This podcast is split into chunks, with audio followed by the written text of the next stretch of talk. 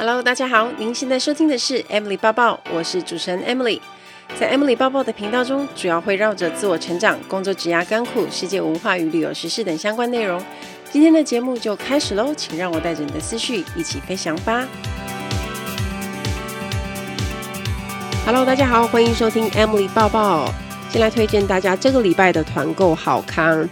我在 Pony Effect 有一个团购的专属卖场，它里面的单品都是我自己喜欢，而且很推荐大家的，特别是水透光妆前防护乳的升级版，现在超级便宜，就是买一送一，就是你花一瓶的钱，你就可以拿到两罐。那这一瓶呢，它可以当成妆前防晒，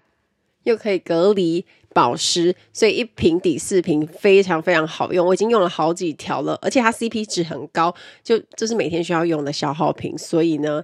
趁这个时候可以囤货起来。然后呢，当然还有其他的啊。比如说，他们家这一次推荐的主打神盾气垫啊，因为它有三款气垫，分别是小金砖、神盾，还有小紫盒，那三种是不同的妆感。我特别要提一下神盾气垫，它很厉害，因为我们现在都要戴口罩，可是它戴上去啊，真的不沾粉。你应该很难想象气垫粉饼不沾粉是怎么样子。那你们可以看一下我在呃 Instagram 还有 FB 上面都有介绍更详细的一些介绍。而且我自己有在现实动态直接试给大家看，就是我补完妆，然后我就用口罩去压那个我的粉，就真的没有粘在上面。所以呢，我这一款真的很推荐大家，而且它的妆感是陶瓷光的，遮瑕力也很不错。那这一次的优惠呢，直到九月二十九而已。所以想要跟团跟上优惠的朋友们，可以直接点这个节目的叙述栏的网址，然后上面的卖场呢，就有我整个推荐的单品介绍。这次的优惠真的非常的难得，请大家一定要把握哦。有一些听众朋友啊，有问过要怎么样有第二份收入，或者是有没有可以创业和兼顾目前工作的方法。那我之前在我的节目里面有两集有提到说，呃，其中一集是第七集，如何脱离死薪水，增加多份收入的方式。然后还有第四十二集的节目，最低风险的个人创业是什么？我还是会收到一些讯息问说，诶，你说的方法都很不错，可是我们平常的工作日都已经被工作排满压垮，我实在抽不出时间再去做其他的事情，所以有些人会毅然决然离职去创业。可是多半呢、啊，家人朋友都不太会支持跟赞同。但如果你目前的工作是领人家薪水的，你应该还是会有一些周末或者是排休的时间。所以，我们今天来聊一下，怎么样好好利用假日来完成你想创业的目标。因为我看了一本书，叫做《大人的周末创业：让经验、人脉、兴趣变现金的未来获利术》。先来说一下什么叫做大人的周末创业，就是你一边可以维持正职工作，领公司的薪水，放假的时候再来经营个人事业，等到你之后呢，上轨道就再离职。大人周末创业很有意思的说。不是要你放假的时候去狂跑业务，而是要让你活用现有的经验、人脉跟兴趣，采取最适合自己的战斗方式。那作者本身就是有做这样的事，他叫做藤井孝一，目前是。Antralek 公司负责人，也是一名企业的经营顾问。他之前在大型金融公司负责业务与行销。那他还在职的期间呢，就开始担任协助中小企业与创业家的顾问。所以呢，他有三年的时间是过着脚踏两条船的生活，一边在创业，一边在原本的公司上班。然后最后呢，他就离开公司独立开业。后来他就到处推广周末创业这个概念，举办很多的活动。那这些活动被很多想创业但是害怕风险的上班族支持，一直到现在提供了超过两万名以上的上班族创业指导的技术，也培养出许多的创业家。原本我以为作者只是在提出一些时间管理的方法，教你怎么安排创业的工作跟兼顾原本的工作，但是后来看完书之后呢，就觉得哇塞，心有戚戚焉，也为身边很多的朋友或是长辈，包括也为自己在担心。因为人口老化的问题早已经是进行式了，比如说老人年金啊、退休年龄啊，这些都是很多争议的议题。那政府只能把年金往后延迟提领，或者是要自己延后退休年龄。像现在台湾劳基法的规定，强制退休年龄是六十五岁。那么退休之后呢，你还有体力留在公司，或者是你要做第二份工作吗？假设我们在六十五岁退休，可是因为现在的人可以活很久嘛，因为科技啊、医学的进步，如果活到九十岁，我们还要再活二十五年。所以，如果你只想靠老人年金去过接下来的日子，百分之百是不够用的。退而不休是作者强调的，我们要找到一个能力能够赚取收入，甚至到了七八十岁还能够持续。所以这个能力也不可以消耗过多的体力，因为随着年纪的增长啊，体力、注意力、专注力下降，这是必然的。当我们目前还有能力可以负荷的时候，我们就要早一点开始铺路。我觉得周末创业，与其说是创造另一份收入，不如说是为了自己退休以后还有另外一个收入的来源选项，可以安排一个自己退休之后的人生计划，让自己可以自力更生。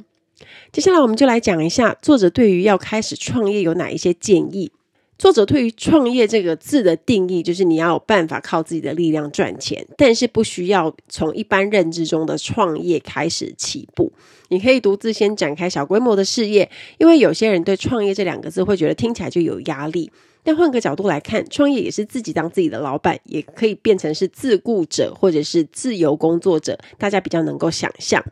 举几个例子，大家会比较容易了解。第一个例子就是 H 先生的例子，他原本是一位不动产公司的业务，主要在销售不动产。那他之所以会开始周末创业，就是因为发现有越来越多的上班族买了房子，准备想要当包租公，把房子租给其他的人。但是因为这些上班族都缺乏不动产的知识和经验，所以呢会被一些炒房客人敲诈，然后结果失败收场。那 H 先生希望可以用他二十多年的知识。经验和人脉来当成是创业的切入点那。周末的时候呢，他不只有去担任投资的讲师跟顾问，还针对个人提供投资用的不动产中介、融资规划，还有标的物管理比较细致的这些服务。这些服务都是他上班的公司没有办法提供的，所以他一边继续担任业务，周末就做顾问工作。等到发展出比较大的规模，他就考虑辞职。那现在他已经成为把普通上班族打造成千万富翁的知名人士了。H 先生就是从自己的本业里面观察到一些问题，但是受限于公司的业务，没办法实际解决。那就干脆自己去做啊！透过周末创业形式获得成功。如果你能够从原本擅长的事情里面挖掘出问题的话，其实就是一个创业题材的宝库。另外一个例子就是 M 小姐，她原本在大型百货公司的居家装饰部门工作，主要负责到府销售的工作。所以除了要拜访客户以外呢，还有提供一些居家装饰的咨询。但是 M 小姐会额外给予收纳和整理的建议哦。啊，后来呢，她发现了有一种叫做生活规划师的工作。除了帮客户收纳整理之外，也一边帮客户规划顾客的生活形态和方式。于是他一边在百货公司工作，放假的时候呢，就一边从事规划师的工作。后来不仅成为一个很厉害的生活规划师，还成立了技术推广协会，提供认证和培养的工作。那我刚刚说的这两个案例，都是从自己原本的工作，利用学到的知识跟技能，拓展出另外一条路，也就是大人的周末创业。但有些人就会开始担心，创业需要花钱呐、确实，如果创业要租办公室，或者是你要请员工要发薪水，你的存款就会一点一滴的烧光。除了要持续支付这些费用，还要确保自己可以得到利润，这实在有点困难。所以作者也建议一开始的时候，尽可能先从事不花大钱的事业。虽然这样做的事情可能就会比较有限，可是至少你是低风险，风险不会太大。就像一开始节目提到的，最好活用自己的事业进行演讲、写作，再来提供咨询。因为如果你还需要去贷款啊，风险就提高，一不小心还可能造成更多的债务。比较理想的状况是在你能力容许的范围以内，先一个人或者是以小团队来创业，这样需要承担的风险也会比较小。在创业的路上呢，我们总是会碰到你不动手就不会知道的事情，所以要让你的事业上轨道也需要时间，而且也有失败的可能性。最好先让自己待在一个安全的位置，然后有时间可以反复实验跟调整自己的创业内容。比较具体的做法就是一边工作一边学习，一边摸索自己的事业，在准备上要很花时间。就算是普通的创业，你从下定决心到开始有收入赚钱，也需要两到三年的时间，而且这段时间也完全不会产生收入。那像我自己的例子，我开始写文章跟经营社群，大概也是到快一年的时候才接到第一个有酬劳的案子，而且那个酬劳是非常非常微薄的稿费而已。那合作案要比较稳定，每个月都有固定案子邀约呢，大概都要是两三年之后的事情。所以呢，当下呢，我除了一边在飞，我也不可能就这样辞职嘛，因为我也是要拉长时间去观察之后能不能继续做这个的可能性。所以作者才会推广周末创业的形态，我觉得也可以称为是无痛无缝的创业方式。而且周末创业有几个好处，因为大前提你不用先辞职，所以你确保本业的薪水你是拿得到的，不会危害到生活。尤其是那种收入占了全家很高比例的人，如果你太莽撞就辞职，你就可能对生活造成威胁。但如果创业顺利的话呢，你还可以得到副业的收入。那有了副业的收入，就算你之后呃。不小心被裁员，或是被强迫放无薪假的时候，也不用惊慌。那如果公司提了很刁难的条件，你就不用真的接受。你到时候有选择，你可以提出辞呈走人。所以重点，只要能够确保你支撑家用的收入来源呢，你就可以比较安心放心。再来就是你可以立刻能开始。因为辞职创业需要有很大的勇气跟觉悟，你要说服身边的人支持就很辛苦啊，或者是你跟另外一半讨论还会吵架，甚至关系决裂。但是如果不需要先辞职就行动的话，刚开始起步可能就会像兴趣一样，你不用得到别人的许可啊，或者认可，或者是支持，你就做出一个成绩之后，你要说服别人也比较容易。再加上创业的时间还待在公司，你保有公司的薪水，你也有时间可以缓冲。因为刚开始创业，你没有薪水啊。当资金烧完之后呢，回去再当上班族的人也不在少数。但是如果你可以边创业边领薪水，比较能够放胆去挑战。在职场上工作一段时间的大人们呢，有几个优势可以在创业上利用。因为你不是刚进职场，所以就算是跌跌撞撞，你也累积了丰富的职场经验。尤其是你在工作上认识的人脉，因为这些都是你花时间建立起来的财富，所以你在开创自己的事业的时候，它就会变成是一股助力。跟刚进社会的社会新鲜人比起来，大人看起来也比较具有专业权威的感觉。因为开创事业呢，需要具备令人信赖的气质，所以你在外表呈现上有经验的人就会稍微比较吃香一点点。接下来，我们就来谈作者推荐的大人周末创业七个步骤。Ladies and gentlemen, welcome on board. This is In-Flight Service Manager Amy speaking. 欢迎来到航空小知识单元。那今天的航空小知识，我们要学的这个字叫做 complaint。complaint 就是客诉。不管是在航空业还是饭店业或餐饮业，大家应该很常听到这个字吧？因为我们常常要处理客人的 complaint 客诉。每家航空公司都很重视客诉的处理。那很多的航空公司它会有一些 SOP，就是教你怎么样处理。处理的态度会照航空公司有所不一样，因为要看企业文化是怎么样。有些外商航空公司啊，他们当然也是注重服务，可是他们会比较坚定一点，不会让客人随便予取予求。可是像台湾的航空公司就比较辛苦一点点，因为多半文化都会是要哦以客为尊啊，尽量满足客人的需求啊。那即便是有一些比较不合理的状况，好像多少都会听到，还是会发生。那这种情形在外商公司的比例就稍微比较低一点，不是一定不会发生，可是那个比例就差很多，所以我才说组员要当就要当外商航空公司的，会比较轻松一点点啦。不过如果是新加坡航空公司的组员，也一样是很辛苦。好，那客人多半都是怎么客诉呢？其实有些客人是喜欢用回马枪，就是哦表面上说没关系，可能事后再去就是写一些信，然后给公司。多半呢，我们在飞机上碰到的是客人会当场跟我们讲，包括他可能在 on ground 在地面的时候，在 check in 的时候发生什么问题，他觉得服务不好啊，或者是说他在飞机上他觉得餐点难吃然后，为什么餐点选项不足啊，导致他选不到他想吃的，像这样子他会直接告诉组员。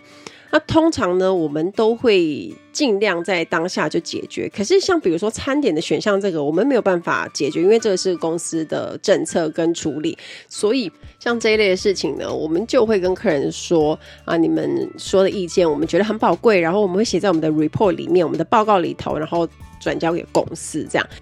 然后啊，有一些客人他会在飞机上就直接问空服员说：“我想要拿 complaint form，就是客诉的表，你们有没有？”当然有啊。可是我们不能一直就是他一问我们就给他。通常公司的那时候教我们是说，如果当客人问你要 complain form，你当下第一件事情不是要给他 form，而是你要先问他说发生什么事情了，我可以帮你什么吗？这样子，那你先了解他发生什么事情之后，那你再看能不能做什么补救措施啊，可以帮他解决问题。那你再给他那个表格，而不是他一一开始要的时候你就给他，好像你就漠不在意他想要抱怨什么事情。所以我们那时候受的训就是多半会有一点点要比较谨慎一点。当客人问说他想要拿客诉表，那你就要比较谨慎去应对。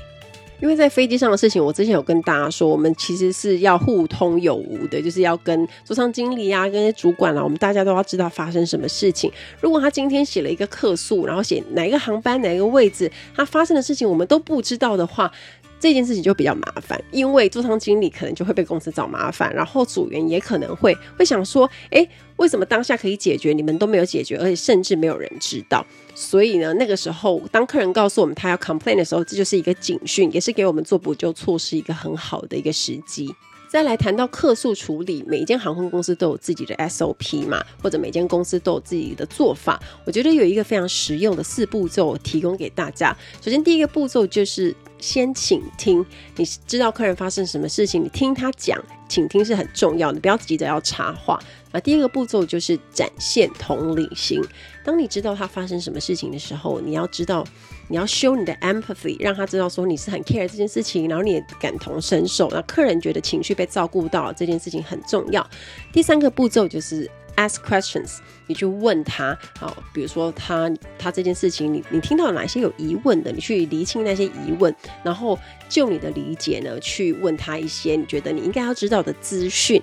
来到第四个步骤呢，我们说 paraphrase，就是你要把。接收到的资讯，然后用你的话整理出来，告诉客人说：“哎，你是不是遇到这样的问题？你是不是觉得这样很不 OK？这样子，然后让客人去回答你，然后确定你们之间是同一个频道。不然有时候你们其实是在鸡同鸭讲，或者是他觉得跟你觉得是不一样的。”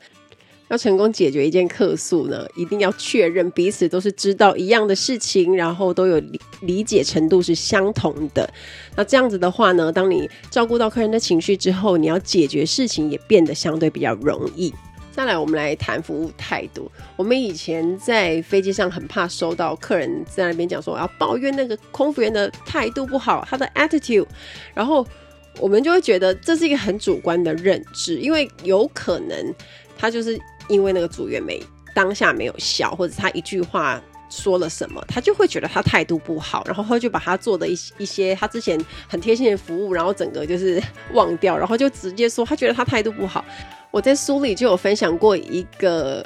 案例，然后就是那个。组员被他的那个走道的乘客说他态度不好，可是事实上那个组员在我们班级上他是笑容满面的，然后也对组员很友善，我们也看到他服务是做得很好的。那这个时候呢，当客人坚持要投诉他态度不好，座舱经理其实就会很头痛。不过他还是要了解事情发生什么事情啊，然后也要跟组员谈，也要跟客人谈，那希望客人可以。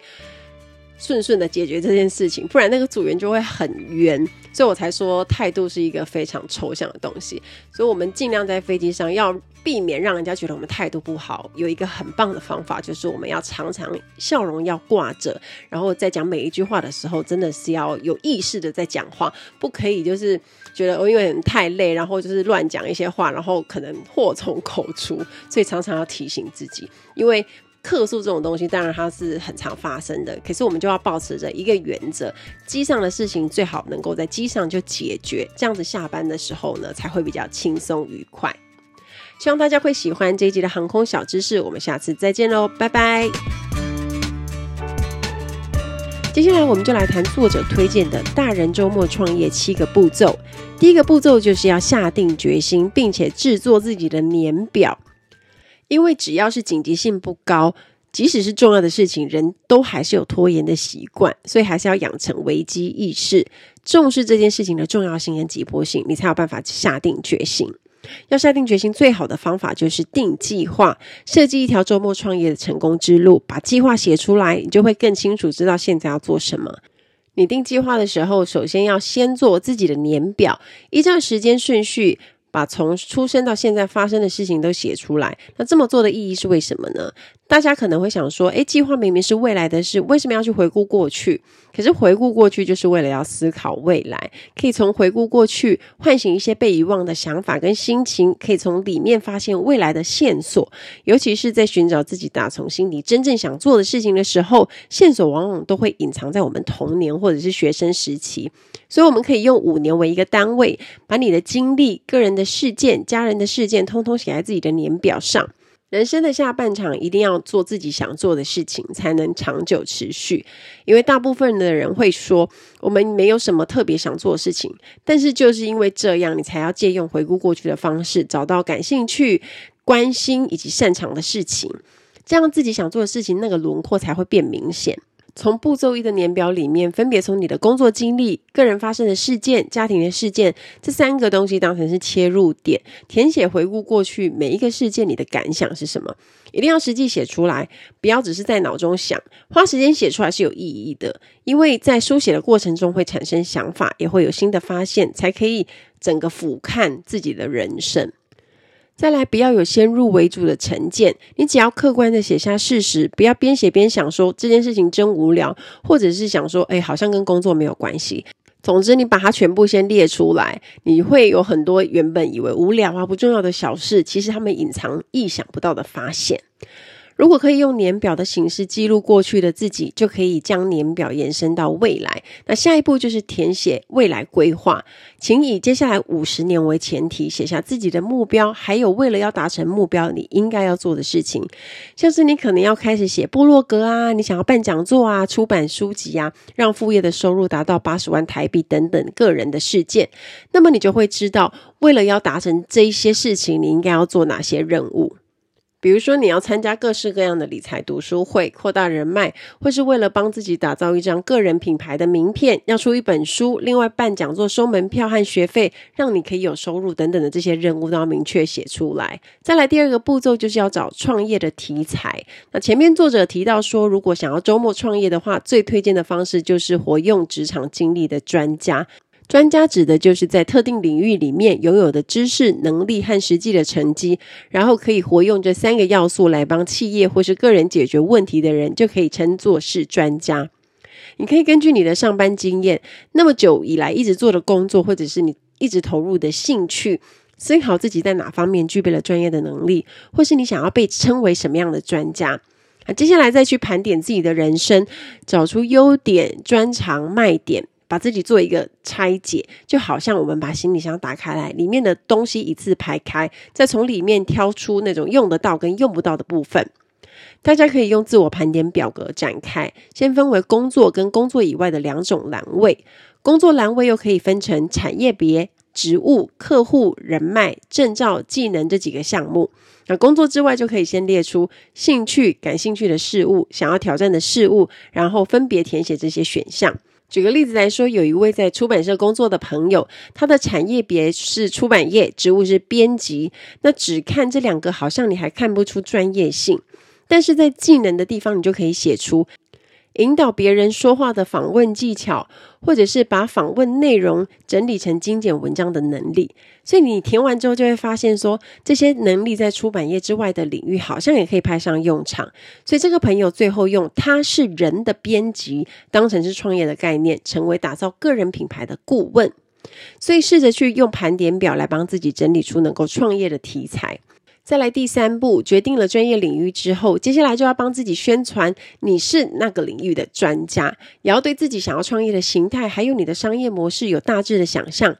常常有人会说：“诶，我实在不确定自己有没有实力，我不敢这样自称。”但你要记得，你会选择这个领域，是因为你在这个领域里面累积了某种程度的专业跟能力，所以跟一般人比起来呢，在这个领域你其实已经比其他人还要强，还要厉害。你一定要有这个 mindset，而且任何人都是从跌跌撞撞开始起步的，再用专家称呼自己，也是一种下定决心的方式，测试自己有没有觉悟，可以在这个领域继续下去。再来，你要给自己一个头衔，用专家来自称会需要一个头衔，也就是用来叙述工作内容的一句话，比如说某某顾问、某某咨询师、分析师或者是规划师。因为是专家的头衔，所以要让人家感受到高度的专业性。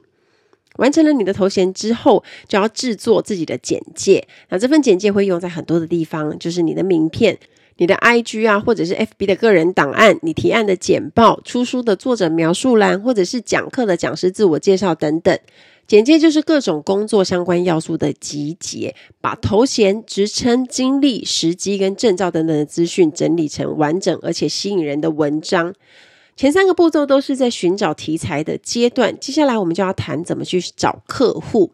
所以第四个步骤就是创业最重要的事情，要让资讯可以传播出去。像现在很常用的工作就是网络媒体，你要在其他人面前展现自己身为专家的知识跟见解。举个例子，如果是你以人资专业为你的出发点，那你就需要在社群媒体上去传播与人资相关的看法。在开始的阶段呢，传播这些讯息的目的，只是要为了提升专家的认知度，而且只要对你的专业领域有疑虑的人，或者是有兴趣的人，展现出你专家的身份就可以了。这会需要一定程度的时间，所以一旦你决定了创业的题材，就要开始进行，先求有，再求好。那传递讯息的过程里面，就可以挖掘跟培养有潜力的客户，就很像在钓鱼一样，传递资讯就是在撒饵的意思。而且传播资讯可以让客户更容易找到自己啊！当别人上网查相关领域的一些关键字啊，就有可能找到你。所以自媒体就是一种很好的经营方式。你可以透过开部落格啊、叫网站啊，或者是你从自己的社群媒体开始都可以。透过社群媒体传递讯息，你的读者就会慢慢的增加。那这时候我们就要进入到第五步骤：聚集读者。这些潜在的客户才有机会跟你建立更进一步的关系，我们也才有机会提供创业的业务给读者，让他们可以考虑以及购买。那聚集读者的方法呢？你可以用办讲座或者是读书会的方式，你就可以真的跟读者见面，也可以了解读者的属性跟他们的需求，也有机会跟他们对话。办讲座有几个要留意的地方，第一个就是有关要不要收费这件事。作者建议，如果要长久的经营，建议至少要回收固定的支出，而且报名免费讲座的人出席率其实会比较低哦，因为报名参加的人，他们通常会因为讲座是免费的，所以动机就不会那么高。那他建议不要免费举行。再来要留意招募参加者的时候，可以在广告里面告诉读者，在讲座里面会讲到哪些干货啊，或者是你平常不方便分享的内容或是问题。假设你贴了讲座公告就额满的话，就表示读者有这样的需求，你就可以立即追加其他的时段，不要等之后再开。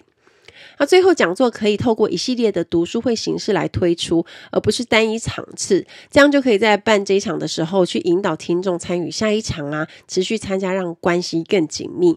只要建立了长期的关系，就算现在他觉得不需要花钱跟你咨询的人，在后面必要的时候，他也有机会找你。接下来就是步骤六，提供咨询。举办讲座之后，就要提供读者有机会跟你面对面说话的场合，因为透过这个步骤，可以真正。碰到感兴趣的客户，然后你跟他说话，也可以更了解潜在客户的真正想法。而且在咨询的时候，我们透过一对一的对谈，做个别的说服，让这些需要的读者可以顺利进行到最后跟你签约，找你担任顾问。所以在咨询这个阶段，我们最终的目的是要他们签顾问的合约案。可是咨询的时候，你要还是要设身处地的为对方着想，诚挚的解决他们的问题，你们才可以建立信任，然后接到委托。尽可能跟对方多聊一点，去增加满意度呀。最后也要记得创造下一次面谈的机会。你可以用一点心思，用一些方法。那比如说出作业给对方啊，或者是约到对方的公司做拜访啊。最后呢，就是要签约，也就是客户确定会跟你合作。在咨询的时候，如果有认真的听客户的问题，你提出了各式各样的改善方案，对方可能会觉得。靠他自己可能会做不太到，所以请你担任顾问的意愿就会提高。而且有些人在咨询的时候，原本可能就打算要委托顾问了，那接受咨询可能只是想要确认详细的情形。在签约的时候，记得要再次确认合作的内容。费用、付款方式等等，把这些都准备好。另外，也要保留一些可以调整的弹性，比如说预算或者是执行的时间有问题的话，看哪些可以帮助协调。那留下一个期限让顾客考虑，也要请他们在期限之前回复你。自食其力真的很重要。为了培养这项能力呢，大家最好趁着还在上班的时候开始起步练习。如果想要在人生的下半场过着丰富幸福的生活，就应该要靠着自己真正想做的事情来赚钱，不要等到退休，趁还能够领薪水的时候，现在就开始准备喽。期待大家跟我分享。听完今天的节目，如果有想法和问题，欢迎到我的粉丝团或是 Instagram 找我，只要搜寻空姐报报 Emily 就可以找到我。你也可以截图这一集的节目，分享到你的 Instagram 的限时动态上面 tag 我，让我知道你有在收听，也让我知道你对 Emily 报报的看法哦。最后，感谢大家收听这一集的节目，真的非常的感激哦。如果你喜欢今天的节目，也欢迎帮我在 iTunes 评分中留下五颗星的评价哦。我们下一集再见喽，拜拜。